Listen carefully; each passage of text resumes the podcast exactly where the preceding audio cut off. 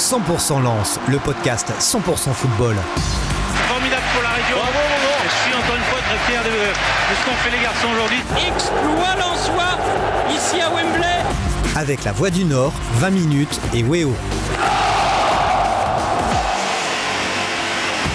Salut à tous, soyez les bienvenus, c'est le podcast 100% Lance, on est ensemble pendant une petite demi-heure, on va bien sûr parler du club senior, de son actualité, un podcast qu'on peut que vous pouvez retrouver, écouter sur lavoidunord.fr mais aussi 20minutes.fr et podcast que vous pouvez également visionner, regarder sur Weo le lundi, euh, tranquillement chez vous devant votre télé avec moi aujourd'hui euh, Christophe Kuchli. Salut Christophe. Salut tout le monde. Euh, également Samuel Duhamel, M6 RTL. Ça va Sam? Ça va Sam? Je suis ravi d'être là avec vous. Eh bien, euh, ça nous fait plaisir également euh, de t'accueillir. Et puis euh, Antoine Plaquier qui travaille euh, chez Weo, à Weo. Chez Weo, ouais, dans l'équipe web, tout à fait. Ravi d'être avec vous. C'est ma première sur, euh, sur le plateau. Et un Ravi passionné de, ballon rond. Et puis également euh, Grégory l'Allemand. Salut Greg. Salut, bonjour à tous. Alors comme euh, d'habitude, hein, euh, plusieurs thèmes. Le premier thème, ce sera un gros débrief de cette défaite de ce match à Montpellier. Puis ensuite, on parlera des, des nouvelles têtes, enfin pas des nouvelles têtes du Racing, mais des petits jeunes, des jeunes pousses en tout cas qu'on a pu euh, apercevoir euh, hier à Montpellier. Allez, c'est parti. 100% Lance, 100% football. Je le disais donc débrief de euh, ce match hier à Montpellier, première défaite de, la saison à l'extérieur pour Lens, deuxième défaite euh, de la saison. hein. Euh, Bon, une défaite ça fait jamais plaisir, mais malgré tout, ce qui est bien cette saison avec avec Lens, c'est que on ne s'ennuie jamais. Il y a eu un gros bras de fer, de l'intensité, des occasions à l'appel, euh, 33 tirs, et même lorsque Lens perd, bon. La chance qu'on a, c'est que Lens finalement ne perd pas beaucoup cette saison. Eh bien, Lens le fait avec panache. Oui, bah, non complètement, complètement. euh, même ah non, non, mais tout à fait. Non, non, non, mais, effectivement, on s'est, tous régalés hier. euh, on s'est tous régalés hier devant devant ce match-là. Euh, Ça a été un match euh, d'une intensité rare, hein, je pense, euh, digne digne d'un match de, de Coupe d'Europe. Je suis pas loin de penser que Montpellier a réalisé le meilleur match de sa saison. Les Lensois étaient un petit peu en dedans euh, lors de la première mi-temps. Euh, ils ont. Alors, ce qui, ce qui est étonnant d'ailleurs, c'est qu'au au terme de, de la, de la mi-temps qu'ils ont vraiment raté, ça faisait 0-0, et au terme de la, de la mi-temps qu'ils réussissent plutôt pas mal, euh, bah, ils encaissent euh, ils encaissent un but et ils réussissent pas à, marquer. Mais vraiment, gros, gros, gros match euh, avec, euh, on pourra en parler encore dans, dans, quelques secondes, un TJ Savanier qui a fait vraiment un match extraordinaire euh, et qui a fait très très mal au, milieu de terrain soi. Ouais. Christophe, c'est Montpellier qui a fait réaliser un très grand match ou est-ce que c'est Lens qui était pas à son niveau euh, à Montpellier tout simplement Il y a toujours un peu des deux. Je pense qu'effectivement, Montpellier a fait sans doute son meilleur match de la saison. Alors, Savanier, peut-être pas parce que lui, il est excellent chaque semaine, mais c'est pas souvent qu'en Ligue 1, on croise des adversaires de ce niveau-là et que Lens croise des adversaires de ce niveau-là qui peuvent gagner un match à eux tout seuls. Alors, même si c'est pas lui qui marque le but, à partir du moment où tu peux pas prendre la balle à un joueur, c'est vrai que c'est tout de suite plus compliqué d'affronter un adversaire. Mais ce que je trouve intéressant malgré tout, c'est que euh, même quand ça perd, alors là c'est que la deuxième fois, hein, ou même sur les matchs nuls, tu as des regrets parce que tu sens qu'il y avait la place. Il n'y a pas encore eu, j'ai l'impression, de match où vraiment tu gagnes pas et tu dis oui, bon, là il y avait rien à faire. Là, clairement, si Omlin ou si t'es pas maladroit euh, dans le dernier geste, dans les dernières minutes, il y a largement la place de prendre un point. Donc euh, oui, je pense que dans tous les cas, ça aurait été très compliqué de gagner parce que Montpellier a été bon, mais il y avait moyen de prendre un point et là-dessus, c'est quand même assez intéressant de pas être totalement largué quand l'adversaire fait un très bon match et que toi, tu es un peu moins bien que les semaines précédentes. Bah, je, re- je rebondis là-dessus, c'est exactement ce que j'allais dire. Il, il faut se rendre compte euh, au niveau du, enfin, le niveau euh, des adversaires, il faut qu'ils soient au top pour pouvoir battre Lens cette saison. C'est la deuxième défaite de Lens cette saison.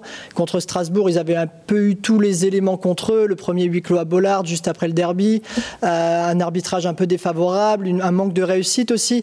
On se rend compte aujourd'hui que c'est très très difficile de battre le RC Lens et qu'il faut vraiment une équipe, un adversaire au top niveau pour pouvoir battre Lens. Et ça, c'est de bonne augure pour le RCL. Malgré tout, on a quand même vu des Lensois en première période. On a vu deux visages. hein. On a vu une première période où les Lensois, il y avait pas mal d'insuffisances. Euh, les Lensois qui ont réagi après euh, avoir encaissé ce but. Mais on a quand même vu des Lensois bousculés en première période. Finalement, comme jamais ils ont été bousculés cette saison.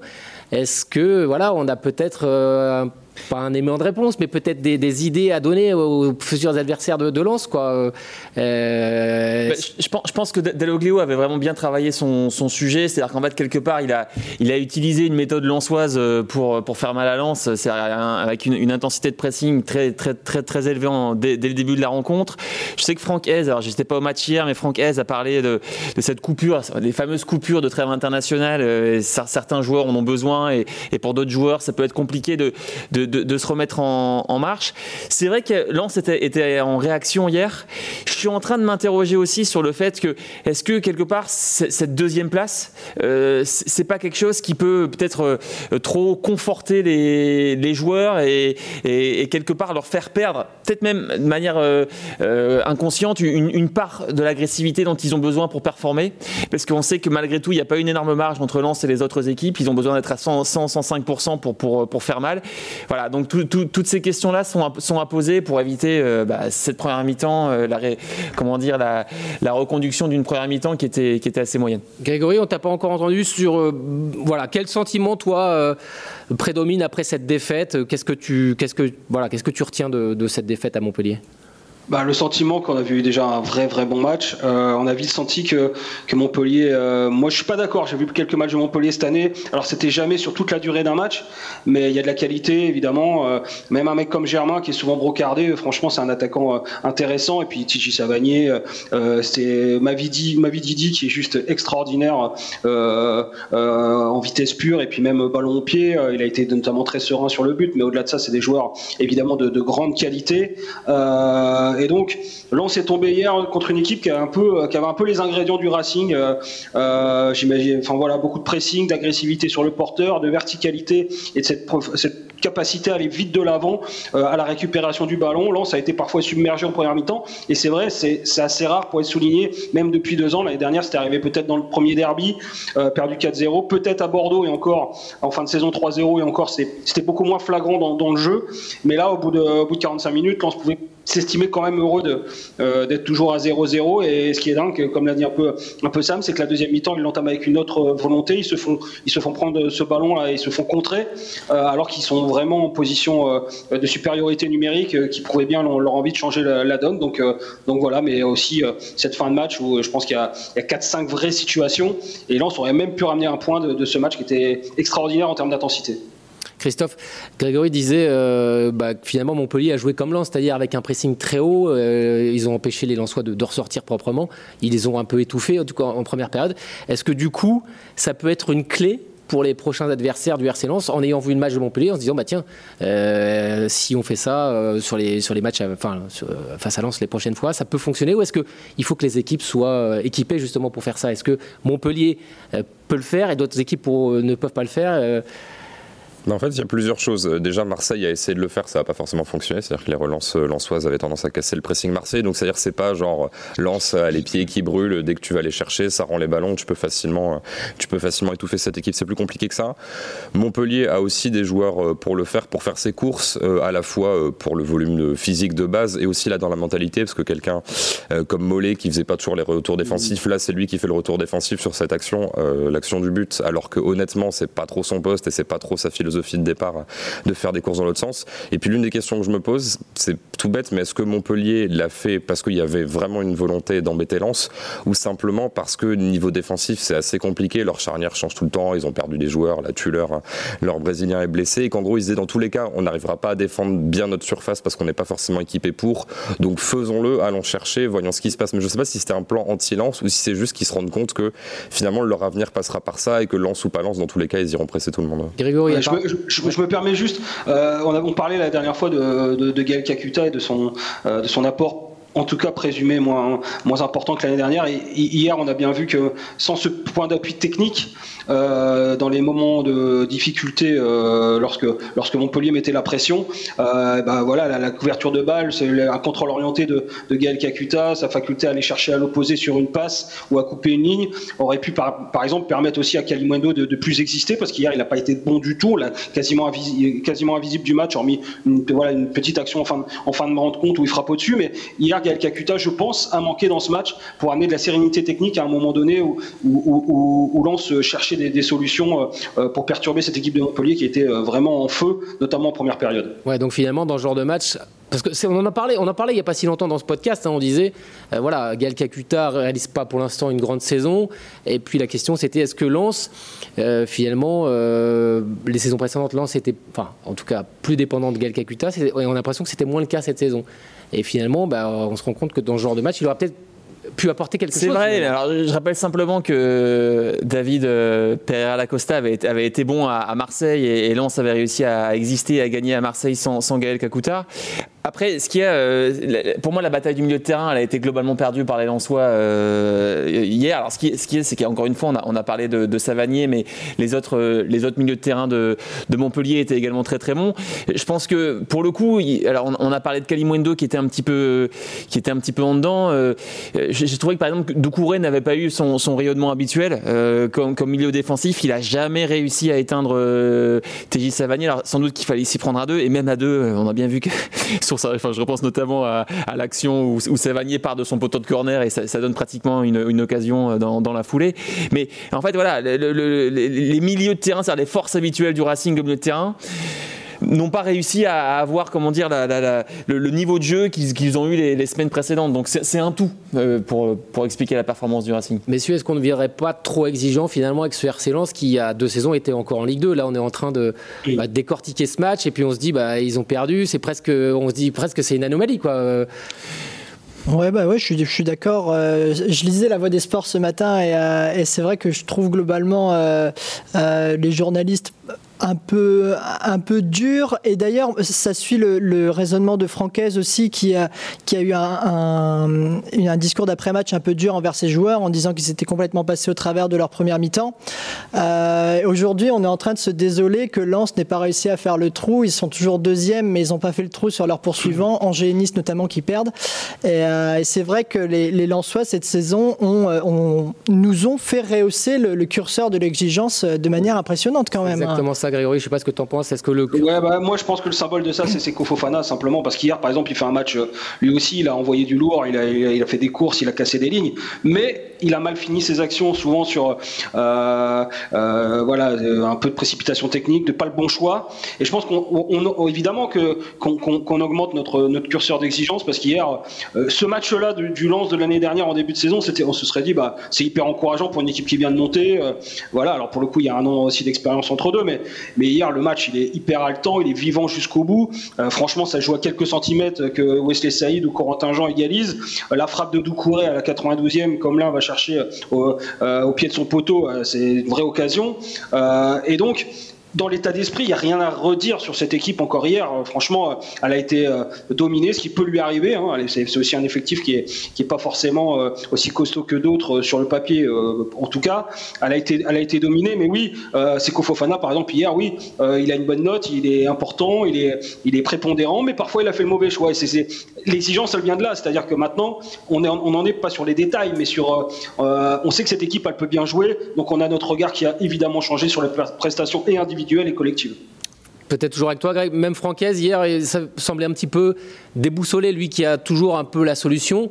On l'a vu vraiment longtemps debout devant son banc, euh, un peu à cogiter, à tergiverser. On a l'impression qu'il se prenait la tête et qu'il ne savait pas trop comment, euh, bah, comment euh, changer le cours des choses. Ouais, euh, il était. Je pense qu'il a cherché des solutions. Euh, euh, en même temps, son équipe, au moment où il devait faire des changements, était pas si mal. C'était presque son meilleur moment de la rencontre, cette deuxième mi-temps. Alors bien sûr, il fallait insuffler du, du 109. Moi, j'étais évidemment surpris de voir Corentin Jean rentrer, par exemple, à ce moment-là. Mais il, y a eu. je pense que cette équipe n'était pas dans un grand jour, et malgré cela. Euh, elle est restée accrochée jusqu'au bout à, cette capacité, à cette possibilité de gagner les matchs. Même l'entrée de Dever Machado, moi je me dis bon bah là c'est un changement euh, presque poste pour poste. Euh, et finalement Dever Machado il délivre dès son entrée un, super ballon pour la tête de Corentin Jean. Donc le coaching, évidemment qu'il il ça joue à quelques centimètres, il aurait pu être meilleur peut-être. maintenant, ça prouve aussi qu'il concerne tout son tout son groupe quand il donne aujourd'hui hier les clés à, Pereira da Costa, le, jeune Pereira da Costa comme il avait fait à Marseille. voilà, il concerne tout son groupe. Des fois ça passe, hier c'est pas passé mais franchement, c'est vraiment, ça joue à, quelques, c'est le foot de haut niveau, hein, évidemment, c'est des détails, mais on peut pas dire non plus que, que, que, tout le monde se soit loupé hier, que ce soit les joueurs ou le staff. Il y a certainement des, choses à remettre en, place. cette entrée, ce début de match était pas suffisant, probablement dans l'intensité, et, dans la justesse technique, mais, mais on peut pas tout jeter sur un match hier, comme hier, ça c'est évident. Bien sûr. Est-ce que, messieurs, cette trêve internationale peut pourquoi pas, hein, casser une dynamique? On voit des résultats surprenants. On voit Nice, qu'on annonce, même, annonce quand même comme un cador, et qui fait un début de saison assez, assez remarquable, qui va perdre contre, contre 3. On voit Lille qui est resté sur trois victoires consécutives, qui va perdre à Clermont, un match qui semblait quand même, somme toute, assez abordable. Lance deuxième. Bon, Montpellier, c'est pas le même calibre.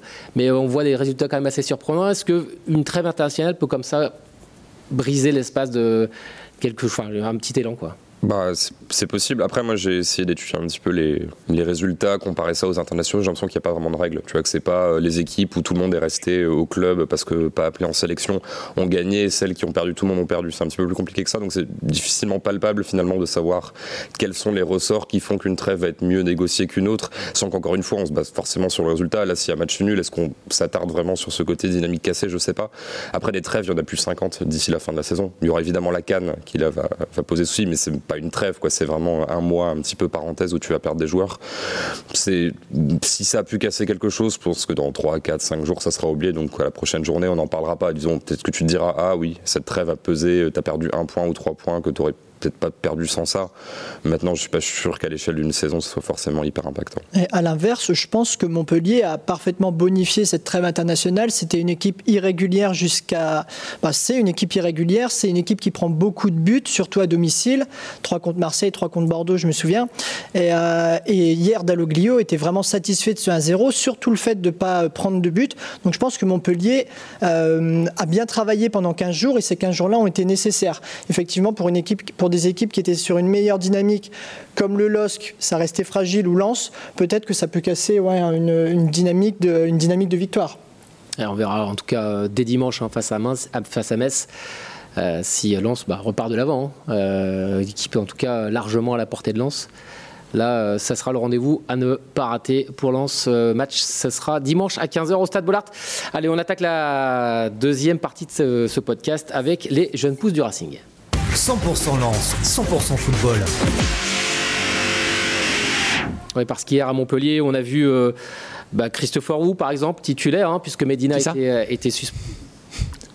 Elle marche bien celle-là. Christopher Wu, euh, qui, qui a pris la place de Medina, qui était suspendu. on a également vu Charles Bolly, qui a joué quelques minutes et puis qui a fait, qui a fait de bonnes choses. Hein. Et puis il y avait également sur le, le banc Malcolm Musquet, et puis euh, le fameux euh, David Pereira d'Acosta. Vous, vous le tenez bien celui-là. le franco-portugais. Euh, peut-être Greg qui connaît bien l'effectif Lançois ou même Sam. Hein. un petit mot sur ces joueurs. Peut-être qu'on va commencer par le plus connu d'entre tous, Christopher Wu, qui qui a pris la place de, de Medina. Qu'est-ce que vous avez pensé de sa prestation? On savait qu'il avait été en difficulté avec la réserve euh, face à Reims il y a, quelques jours. Est-ce que vous l'avez trouvé serein? Euh, comment vous, avez, comment vous jugez sa, sa prestation face à Montpellier? Bon, bah, bah, elle n'est pas infamante déjà. Euh, je pense que évidemment ils ont souffert derrière parce que je, euh, parce que je pense qu'au milieu de terrain et Sam l'a bien dit, euh, la bataille du milieu de terrain elle a été un peu perdue. Donc évidemment il y a eu des vagues qui, sont voilà qui, qui, se sont un peu succédés sur sur le but de Jean-Louis Leca notamment en première période. Mais moi je l'ai pas trouvé surtout dans axe gauche, il était axe gauche hier, c'est c'est plutôt un droitier. À Nancy, il jouait plutôt axe droit ou axe axe. Euh, et là, il joue axe gauche. Il a pas, je l'ai pas trouvé euh, si, en, difficulté que ça, moi personnellement. Euh, il a aussi réussi de temps en temps à s'immiscer dans le jeu et a même réussi à avoir une belle petite occasion sur un enchaînement technique et en puissance en deuxième période. Donc, donc voilà, il continue son apprentissage. Il est évidemment perfectible. voilà, c'est quelqu'un qui est très à l'écoute. En tout cas, c'est ce qu'on dit au RC Lens, qui euh, qui en plus un état d'esprit euh, véritablement euh, intéressant, qui avait d'autres offres cet été, qui a choisi le Racing. il était courtisé par Marseille hier, c'est ça hein Ouais, il y avait Rennes, il y avait Marseille, il y avait du monde sur lui et, le choix a été fait euh, vraiment euh, euh, au dernier moment de, basculer vers le Racing plutôt que le, Stade Rennais. Et, pour le coup, même s'il a un début de saison où il n'est pas titulaire, parce qu'en plus Kevin Danso est arrivé, moi je l'avais trouvé plutôt pas mal déjà à Marseille, même s'il avait occasionné un penalty, mais on peut pas résumer la performance d'un joueur sur sur penalty qui est en plus pas discutable, mais bon, il y a, y a penalty, mais c'est pas non plus une faute extraordinaire. et hier, je le trouve plutôt en place, même si euh, euh, voilà, cette équipe elle a pris un but hier et, elle a été coupée sur une passe de, de Tiji pour, pour ma vie Didi. Moi je, moi je trouve vraiment que Christopher Wu est, euh, en tout cas, je pense qu'il a choisi le, bon club pour pas prendre, pour, pas pour pouvoir travailler sereinement. Ça aurait peut-être été plus compliqué pour lui à Rennes. On voit déjà que Loïc Badet, qui était un peu son pendant l'année dernière, jeunesse au, RC Lens, ben, vit un début de saison un peu plus compliqué. À Lens, il aura certainement un peu plus de, de facilité, de confort en tout cas pour, euh, pour, euh, progresser un peu à l'ombre. Voilà. De tous les joueurs là qu'on on a cités là chez les jeunes, c'est en tout cas celui qui aura le plus de chance, je pense, du côté de Lens. certainement, il faut, il faut, il faut surveiller l'évolution de, Charles Bolly. Euh, Greg l'a dit, effectivement, c'était ses, six premières minutes en, en, Ligue 1. Elles ont été. Il n'était plus apparu depuis mars 2020. Hein. Exactement. Il avait été prêté ensuite au Paris FC. Le problème, c'est que bah, il se blesse beaucoup. Il, s'est beaucoup blessé. Euh, enfin, déjà, euh, il, a adressé un super centre qui aurait pu faire vraiment but si, Wesley Saïd part avec une demi-seconde euh, comment dire, d'avance. C'est une sorte de centre-tir. Centre-tir. Alors, justement, c'est ça qui est intéressant. Donc, centre du pied gauche. ce qu'il faut comprendre, c'est qu'en fait, c'est un choix de la direction sportive du RC de, de, prêter Ismaël Boura, donc qui était le, on va dire, le deuxième ou le troisième au poste de, piston gauche au Havre, pour en fait faire un petit peu de place pour Charles Bolly, donc qui qui, a, été plutôt performant au PFC l'an dernier, même s'il s'est blessé. Et, l'intérêt, entre guillemets, d'un joueur comme Charles Bolly, au-delà de effectivement la précision de ses passes et son explosivité, c'est qu'il est aussi super polyvalent. C'est-à-dire qu'il peut jouer un peu en mode Frankowski sur, les, sur les deux côtés. Et j'irais même jusqu'à dire qu'il peut, peut, euh, peut dépanner dans, dans l'axe du milieu de terrain, euh, en numéro 8, voire en numéro 10. Et, je pense que c'est vraiment un, souhait de la part de la direction sportive du RC Lens de lui faire de la place. Euh, alors, ça va être pas évident forcément de s'imposer avec Klaus, Frankowski, etc. Mais on va le voir, je pense, de plus en plus souvent là dans les semaines qui vont arriver. Greg, tu confirmes, c'est un peu un couteau suisse. Euh, en tout cas, son père, euh, Roger, l'a dit que c'est le plus technique de, la famille. Hein, euh. Ouais, ouais, bah d'ailleurs, c'est quand même un sacré clin d'œil, de, euh, autant d'années après, d'avoir le fils de, de, de, Roger Bolly, qui est évidemment une légende de l'histoire du, du, Racing Club de Lens, euh, fouler lui aussi les, les pousses de, euh, les pousses de Ligue 1. Alors, euh, Charles, il a, en plus, il connaît bien Francaise. Francaise le connaît euh, depuis la réserve, où il, en avait même fait, en avait même fait son capitaine à l'époque. Malheureusement, il y a eu ses blessures à, répétition. il, a, il était plus apparu, effectivement, depuis le, fameux match contre Orléans, joué à huis clos au début du Covid, qui avait envoyé Lens en Ligue 1 posteriori. Donc ça fait déjà un, bout de temps. L'année dernière, il s'était blessé en début de saison pendant la préparation. Euh, voilà, c'est les pépins physiques qui, euh, freinent un peu Charles Bolly, qui, voilà, qui continue à s'investir, euh, qui, est, qui, est, un garçon absolument adorable. Et évidemment, ça peut être une, bonne surprise. Maintenant, il part de loin quand même dans la concurrence et il va falloir vraiment qu'il passe un cap s'il veut être beaucoup plus régulier, régulièrement en tout cas sur, la pelouse. Hier, ça reste une, très bonne nouvelle, même si, euh, encore une fois, on rappelle que notamment Massadio Aïdara, qui est, un joueur important euh, pour le piston euh, en piston, n'était pas là. Donc, on ne sait pas trop où est Charles Bolly dans la, hiérarchie, mais il va falloir évidemment qu'il se batte. Ça reste une très bonne nouvelle de le voir refouler une pelouse de, football déjà. Un petit mot peut-être sur David Pereira d'Acosta. qui était titulaire à Marseille, titulaire également à Montpellier. c'est vrai qu'il profite de, la blessure hein, de, de Kakuta, mais c'est toujours finalement délicat de jouer au poste de Gal Kakuta parce qu'on souffre toujours de la comparaison. Euh, bon, en fait, il est jeune, hein, mais. enfin, euh, avant, de vous laisser la parole, il n'a pas vraiment joué au poste de, de Gaël Kakuta, euh, parce que pour moi, il était plus décalé sur le. on part du principe que Gaël Kakuta est vraiment un, un, numéro 10, cher, par exemple, à Christophe dans, dans sa manière d'évoluer, mais il était plus sur le côté gauche quand même, avec, avec, avec Sotoka plutôt, plutôt côté droit. Donc, dans ces cas-là, en fait, quand, quand Kakuta n'est pas là, il a tendance à changer de dispositif, Franck Hez. Après, c'est vrai qu'il a eu du mal à exister quand même euh, pendant, pendant la rencontre. Euh, je pense que c'est en bonne partie dû à, justement à l'intensité du milieu de terrain montpelliérain euh, où il fallait, fallait vraiment agir vite et bien pour, pour créer des petites différences. Un petit mot aussi, tiens, pour, sur, Sambasso, 32 ans, 32 ans qui c'était un petit peu la surprise, hein, qui est revenu à Lens. bon, là, on parle plus d'un jeune, hein, on parle d'un ancien, qui était revenu à, Lens après plusieurs expériences à l'étranger. Il était prévu pour encadrer la, N2, puis finalement, il s'est retrouvé dans le groupe. Est-ce que ça, là, c'est un concours de circonstances Francaise a dû l'appeler parce qu'il y avait pas mal de défections, suspensions, blessures, ou est-ce que finalement, son niveau fait qu'il aura sa chance peut-être en Ligue 1 cette saison? Bon bah ouais, euh, en fait, je pense que surtout, il y, a un vrai paramètre à prendre en considération, c'est cette canne qui arrive en janvier. Et, euh, et Sambasso, bon, euh, qui peut, qui avait joué un peu, euh, bien sûr, qui peut jouer milieu défensif évidemment. on sait que, on sait que c'est Kofofana devrait pas participer à la canne, mais par exemple, Cheikh Doucouré pourrait en être. Alors il y a bien sûr Yannick Cahuzac, il y a David Pereira d'Acosta, il y a des petites solutions intermédiaires. Mais euh, l'idée, c'est certainement que Sandbasso il soit prêt en janvier pour, euh, pour amener sa pierre à l'édifice. Notamment, il y aura aussi des matchs Coupe de France à ce moment-là euh, qui, qui viendront gonfler le, calendrier. Donc, je pense que c'est une façon aussi de, l'amener petit à petit, que ce soit sportivement, c'est-à-dire dans sa qualité footballistique, mais aussi connaître le groupe et être tout à fait intégré. Après, Sambasso, pareil. je veux dire, je, redis, enfin, lui, lui, vraiment, c'est un mec adorable, un mec comme, voilà, c'était, c'est extraordinaire à l'époque de, de pouvoir converser avec lui, c'était quelqu'un qui avait la tête sur les épaules et je pense que c'est un très bon choix pour tenter d'aider la réserve déjà parce que la réserve elle est vraiment dans le dur et franchement ça va être très compliqué pour elle cette année donc euh, amener un peu d'expérience et de, et de muscles euh, et de sérénité dans le groupe c'est déjà pas mal et puis au-delà de ça pour l'équipe première c'est peut-être la possibilité euh, en janvier de, revoir Sambasso avec le Racing et, qu'il apporte sa pierre à l'édifice dans un, dans un moment qui sera quand même charnière pour, pour, pour tous les clubs mais pour le RC Lens notamment.